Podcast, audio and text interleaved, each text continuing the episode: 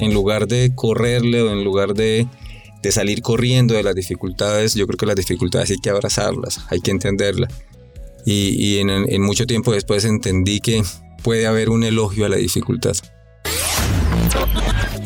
Con un pensamiento de crear un emprendimiento de alto impacto y que genere desarrollo y nuevas oportunidades para los ciudadanos, así nació Crezcamos hace 15 años.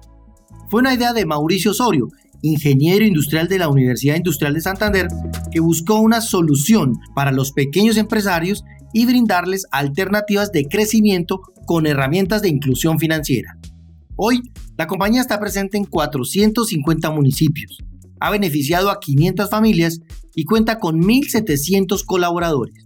Lo seleccionaron como uno de los 100 mejores gerentes de Colombia. Es orgullosamente Endeavor. La innovación es su ADN y de la mano con la tecnología quiere seguir contribuyendo a mejorar la calidad de vida de los colombianos en las zonas rurales con las microfinanzas. Esa es la historia de hoy en Directamente, el podcast de la Cámara de Comercio de Bucaramanga. Yo soy Alejandro Guzmán, periodista y subgerente de innovación de vanguardia, y bienvenidos a este episodio. Bienvenidos a Directamente, un podcast creado por la Cámara de Comercio de Bucaramanga para hablar con empresarios y expertos sobre emprendimiento, innovación, internacionalización y transformación digital para que sus experiencias y recomendaciones te impulsen a crecer. También nos puedes escuchar y acceder a más contenidos ingresando a www.cámaradirecta.com slash actualidad empresarial.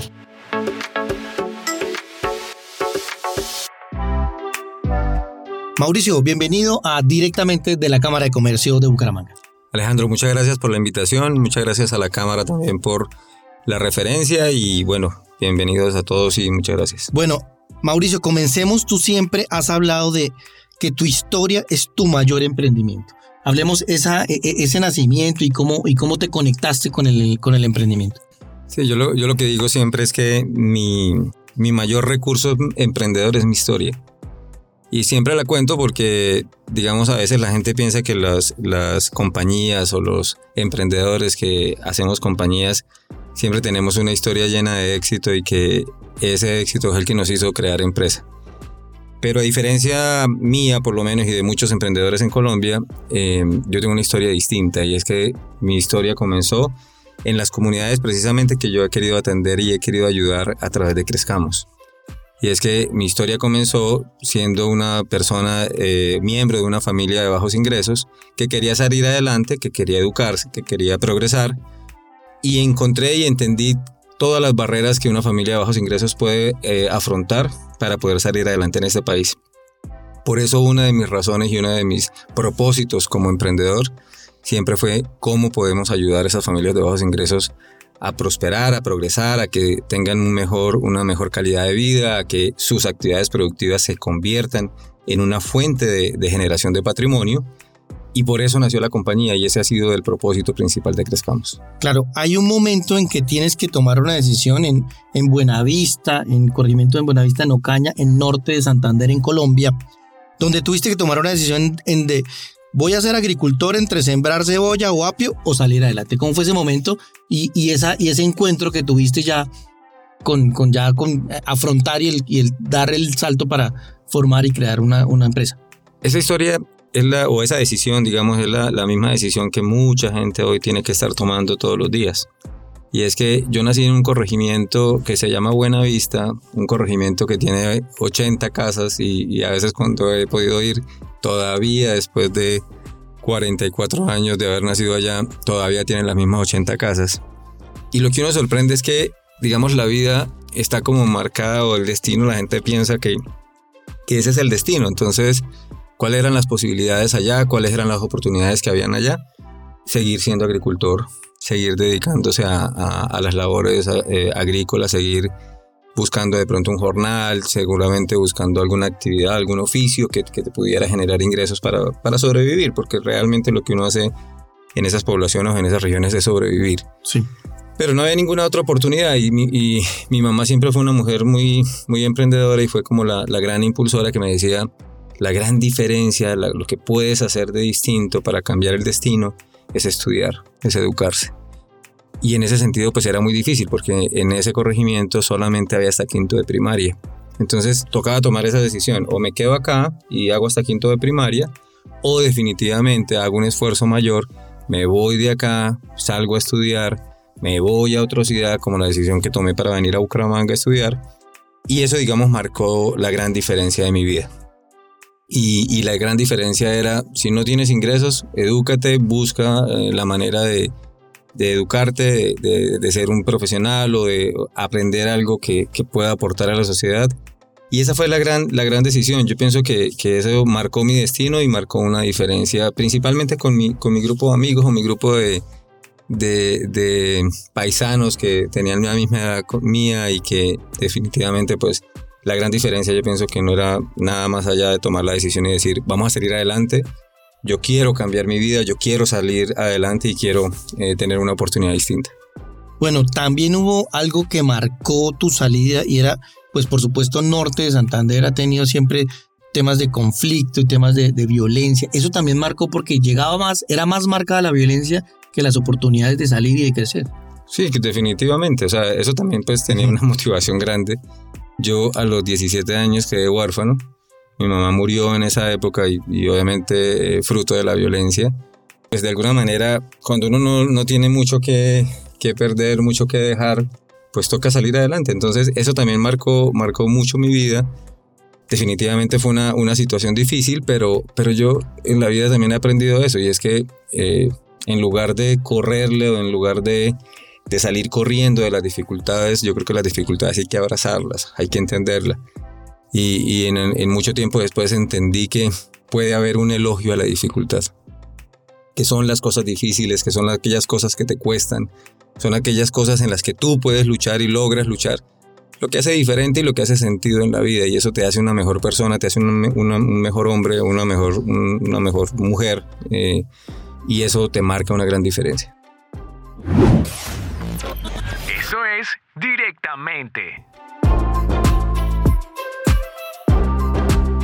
Bueno, luego de eso decides eh, viajar y entras a la Universidad Industrial de Santander a estudiar ingeniería industrial y encuentras ahí ya conectarte con el emprendimiento por donde fuiste jefe de incubación en el programa que tenían de emprendimiento de la US. Ahí ya tuviste ese primer encuentro y te diste cuenta que por ahí era el camino. Yo me he dado cuenta desde, mucho antes porque pues eh, cuando uno tiene bajos ingresos hay que generar ingresos. Yo, yo vivía solo con mi mamá y mi mamá decía siempre pues alguna actividad teníamos que inventarlo. Entonces tuvimos panadería, tuvimos una tienda, producíamos temas agropecuarios, teníamos pollos, teníamos eh, tomates de árbol, lo, que fuera había que producir porque había que generar ingresos.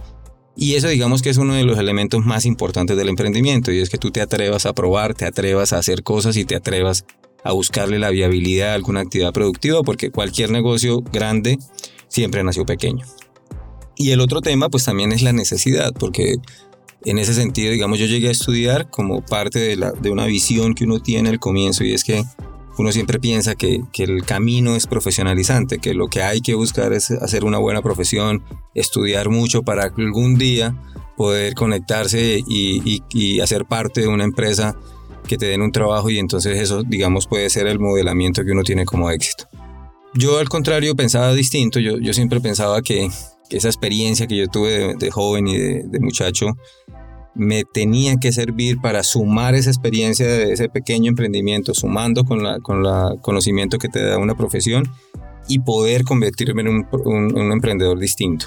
Y eso digamos que fue lo que, lo que siempre busqué, por eso llegué a la incubadora de empresas en ese momento cuando salí de la universidad a, querer inclusive traer, traer un emprendimiento. Yo, yo quería hacer un emprendimiento recién salido de la universidad, solamente que por coyuntura terminé vinculado a la incubadora ayudando también a otros emprendedores a construir sus planes de negocio y sobre todo a darle viabilidad a sus ideas. Bueno, y ahí conectaste también y creaste dos empresas, pero luego surge la idea de, apoyar a estos agricultores, conociendo desde tus raíces el ADN que tenías tú, conociendo estos, mm, estas necesidades que tienen los, los agricultores, los pequeños empresarios y los campesinos en región.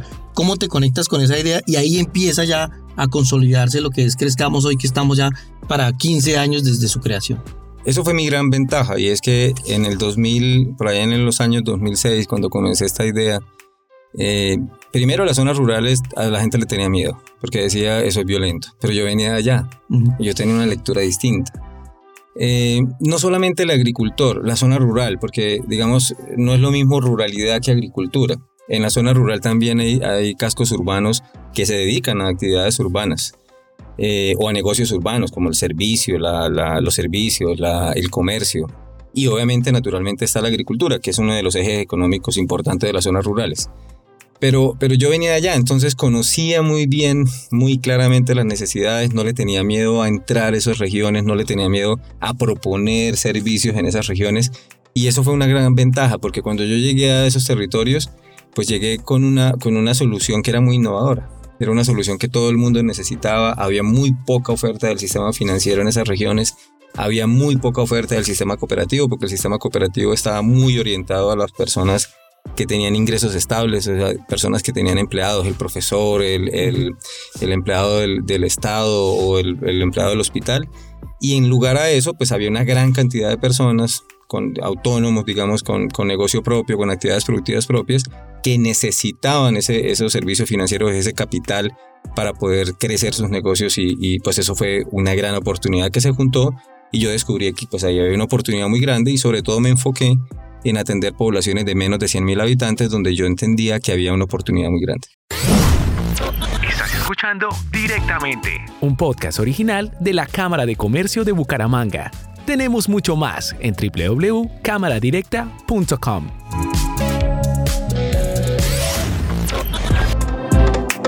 Bueno, comenzaste en Aguachica y luego pasaste a Bucaramanga. ¿Cómo fue esa experiencia, ese, hablándolo en términos de emprendimiento, ese proyecto piloto de arrancar en Aguachica y llegar a lo que hoy es que estás en 450 municipios de Colombia? Pues era, fue una coyuntura, realmente digamos que ahí hay una experiencia previa que yo había tenido con una cooperativa y, dio la casualidad que esa cooperativa tenía una oficina en Aguachica, yo conocí a Aguachica, mi papá, mi papá es de allá, eh, o tenía digamos negocios allá y trabajaba allá, entonces era muy cercano, yo de Ocaña, eh, de, de, la provincia de Ocaña, Aguachica era muy cerca, y entonces arrancamos ahí y, y eso fue súper exitoso. Entonces lo siguiente que hice fue, yo siempre establecí la compañía en Bucaramanga, pero mi piloto comercial fue en Aguachica. A partir de ahí empecé a crecer. Eh, siempre pues, empecé con una estrategia de ir, ir abarcando, ir creciendo municipio cercano, municipio cercano, irme expandiendo.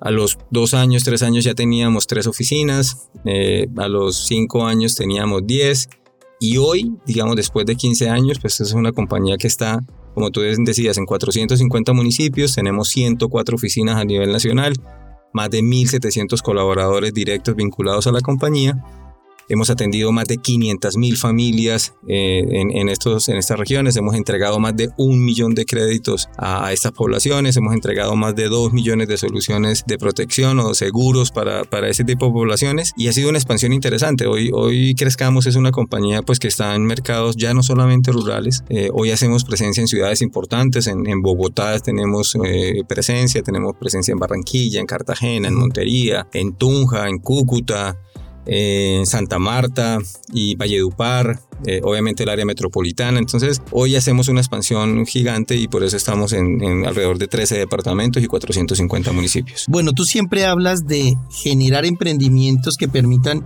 el impactar comunidades y el generar desarrollo y nuevas oportunidades en cada una de estas comunidades.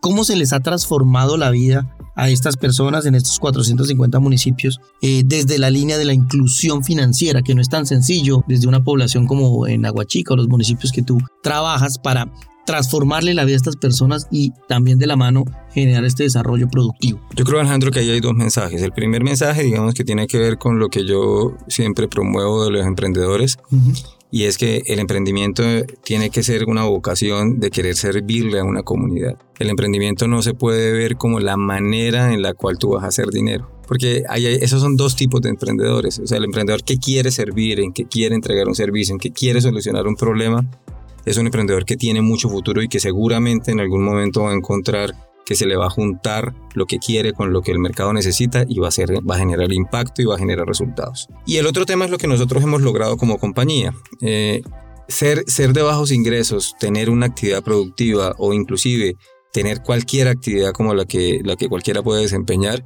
siempre va a estar impactado por el sistema financiero. Y la gente, digamos, yo te lo dije en algún momento, la gente cree muy poco en el capitalismo, pero lo practican todos, lo practicamos todas las personas, porque al fin de cuentas todos estamos expuestos todos los días al manejo del dinero, a las transacciones, pero nos pasa algo como seres humanos y es que cuando nos hablan del sistema financiero, cuando nos hablan de un crédito, cuando nos hablan de un seguro, cuando nos hablan de una transacción, cuando nos hablan del ahorro, es como si nos negáramos. O sea, es automáticamente una negación humana que dice, yo no quiero saber de eso, eso es matemática, eso es complejo, eso es para la gente rica, eso es para otras personas, eso no, no es para mí. Y resulta que entonces siempre estamos en una lucha interna, en un servicio, en una actividad que todos los días estamos expuestos, que lo mejor es que supiéramos administrar bien eso, pero queremos aislarlo, queremos decir como si no existiera, negarlo como si no existiera.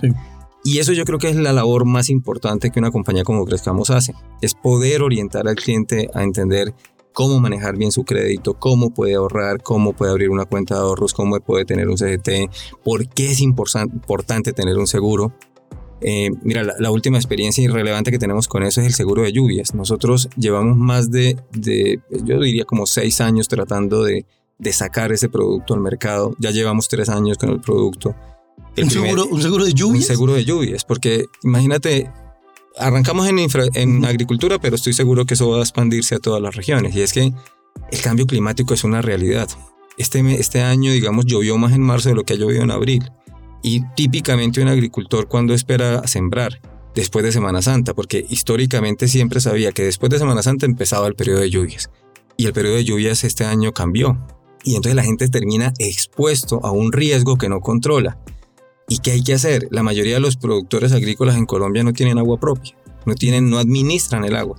Entonces lo mejor es tomar también frente al cambio climático una medida de mitigación y es un seguro de lluvias. Es un seguro que desarrollamos junto a una compañía de seguros en Colombia em, y eso ha sido de gran impacto porque entonces el año pasado logramos asegurar 35 mil productores que por primera vez tuvieron un seguro en, en dos eventos o que lloviera mucho o que lloviera muy poquito.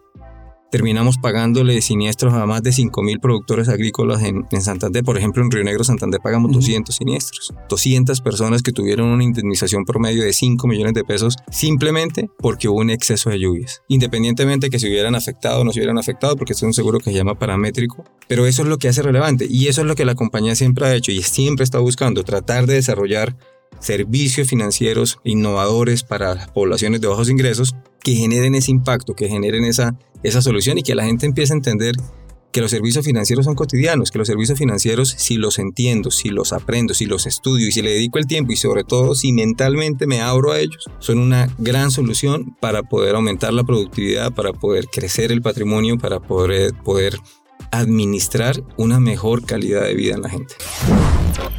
Eso es directamente. Bueno, y continuamos con Mauricio Osorio. Él es presidente de Crezcamos, una compañía que tiene 15 años ya de trayectoria. Mauricio, hablabas del tema de, la transformación y, y, de la innovación, por ejemplo, con este seguro de lluvias.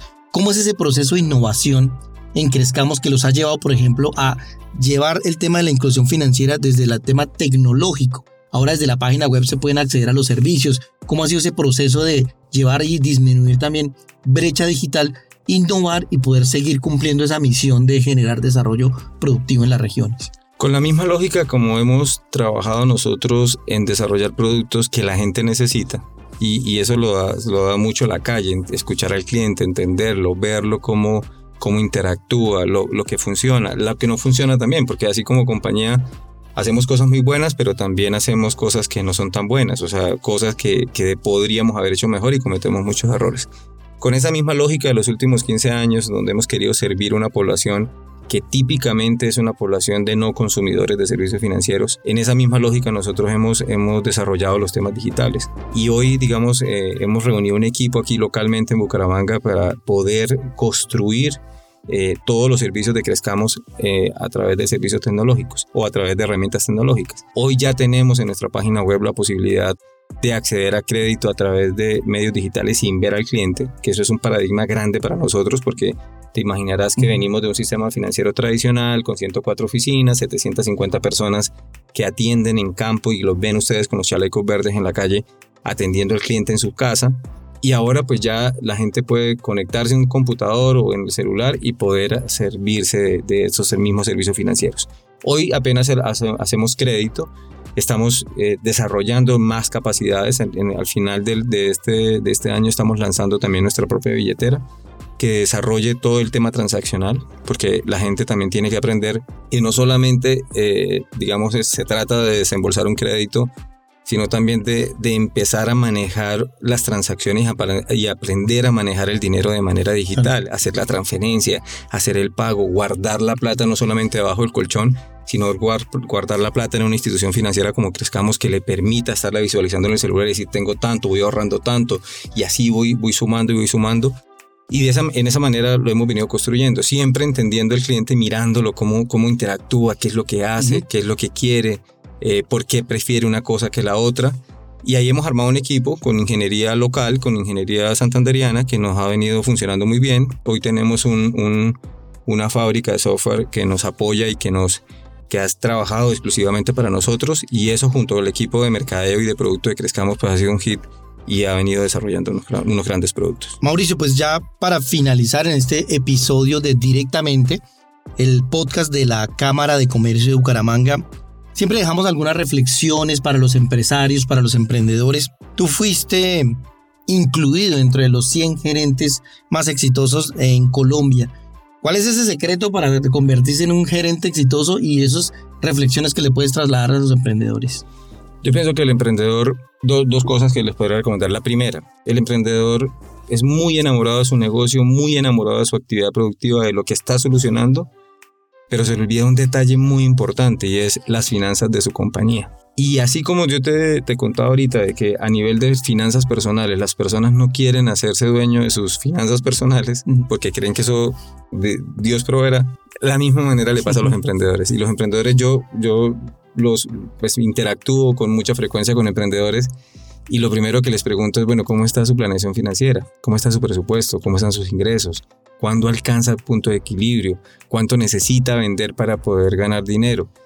Y eso es algo como que la gente tampoco quiere hablar. La gente quiere hablarte del producto, te quiere hablar, el emprendedor quiere hablarte de la solución, pero no quiere hablar de los números de la compañía. Y yo mi, mi, mayor recomendación es que por favor se apoderen también de los números de la compañía, porque el, el emprendedor puede tener la gran idea, ser súper exitoso en las ideas y los productos que hace, pero muchas veces cae por, por los temas financieros.